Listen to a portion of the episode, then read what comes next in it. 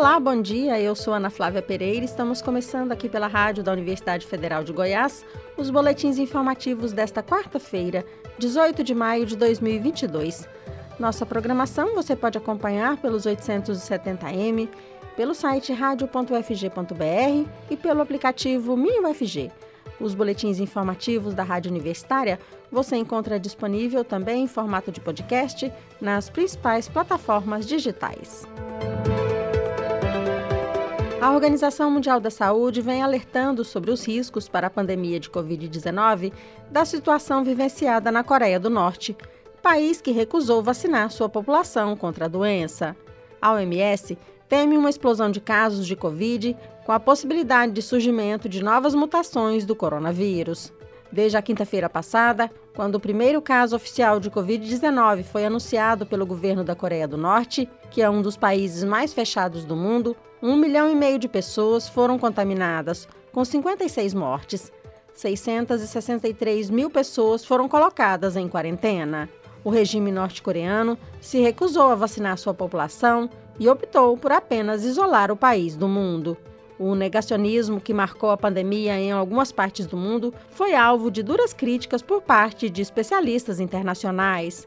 E agora, o temor é de que estes locais se transformem em incubadoras de novas mutações pela facilidade de transmissão. Outro foco de preocupação é a Eritreia, que também não vacinou sua população. Segundo a OMS, na última semana, o número de casos de Covid-19 aumentou em quatro das seis regiões do mundo. No último domingo, 15 de maio, a Argentina anunciou que está vivendo uma nova onda da pandemia de Covid-19. Segundo o panorama descrito pelo Ministério da Saúde argentino, os contágios duplicaram em apenas uma semana, triplicaram em relação a duas semanas e quadruplicaram em um mês. Na semana passada, foram confirmados quase 34 mil novos infectados pelo coronavírus, número mais que 92% superior ao registrado na semana anterior, com pouco mais de 17.500 novos infectados. Mas a Argentina não fala em novos confinamentos. Em 2020, o país teve, durante 233 dias, a quarentena mais prolongada e estrita do mundo. Além de queda na temperatura, outros três fatores são apontados como responsáveis pelo aumento de casos na Argentina: o alto contágio pela variante Omicron, o relaxamento nos cuidados de prevenção e a diminuição da imunidade adquirida, seja por meio de contágios ou das vacinas. No país sul-americano, a campanha de vacinação atingiu 88% da população com uma dose, 80% com o esquema completo, mas está há meses estagnada, sobretudo na dose de reforço, com apenas 47,6% da população. Especialistas argentinos vêm afirmando que essa quarta onda da Covid no país não será como as anteriores e a maioria dos casos tende a ser leve, graças à vacinação e à imunidade adquirida. Desde o começo da pandemia, a Argentina teve mais de 9 milhões de contágios pelo coronavírus, com quase 129 mil mortos. A Agência de Saúde dos Estados Unidos autorizou o uso emergencial de uma dose de reforço da vacina da Pfizer contra a Covid-19 para crianças de 5 a 11 anos, pelo menos cinco meses após a conclusão do esquema primário de vacinação. A Pfizer fez a solicitação no final de abril, citando dados que mostraram que uma terceira dose de vacina aumentou os anticorpos de combate à Omicron em 36 vezes nessa faixa etária. Segundo estudos do Departamento de Saúde do Estado de Nova York e dos Centros de Controle e Prevenção de Doenças dos Estados Unidos, a eficácia de duas doses da vacina da Pfizer para crianças de 5 a 12 anos caiu substancialmente durante o surto da Omicron, reduzindo de 68% para cerca de 12% a imunidade contra a infecção. Mas especialistas alertam que duas doses continuaram a fornecer proteção contra casos mais graves de Covid reduzindo hospitalizações e mortes. Uma análise recente com dados do Centro de Controle e Prevenção de Doenças dos Estados Unidos mostrou que, para aqueles que completaram o esquema vacinal e receberam reforço em fevereiro, o risco de morte por Covid-19 era 20 vezes menor do que para pessoas não vacinadas com 12 anos ou mais. Para confirmar a transparência e a isenção das eleições deste ano, o TSE, Tribunal Superior Eleitoral, convidou mais de 100 observadores internacionais. Vamos saber mais na reportagem a seguir. As eleições gerais deste ano podem contar com mais de 100 observadores internacionais.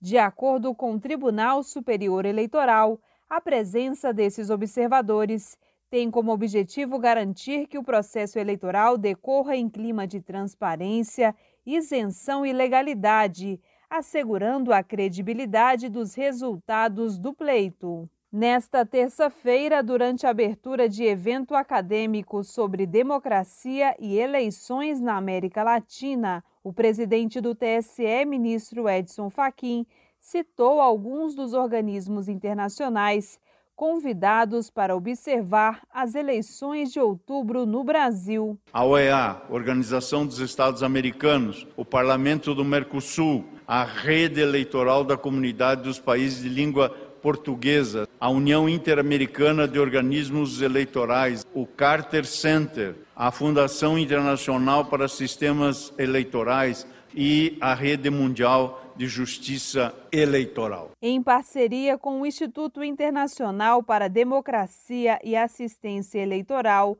o TSE também formará uma rede de observação internacional com a participação de autoridades europeias e de outros continentes, como destacou o ministro Faquim. Acordamos que realizar-se-á uma rede de observações internacionais para garantir a vinda ao Brasil, antes e durante as eleições, não apenas dos organismos que já mencionamos, mas de diversas autoridades europeias e de outros continentes. O presidente do TSE ressaltou ainda que as experiências internacionais devem servir como aprendizado para a cultura democrática do país e lembrou casos recentes de ataques a instituições democráticas, como a invasão ao Capitólio nos Estados Unidos e as ameaças sofridas por autoridades eleitorais no México e no Peru. Da Rádio Nacional em Brasília, Daniela Longuinho. E ainda falando sobre as eleições deste ano, o Tribunal Superior Eleitoral, TSE, e a rede social de troca de mensagens instantâneas Telegram assinaram ontem um acordo para combater a propagação de notícias falsas por meio da plataforma. Com a medida, será aberto um canal para o recebimento de denúncias e para a divulgação de informações oficiais sobre as eleições.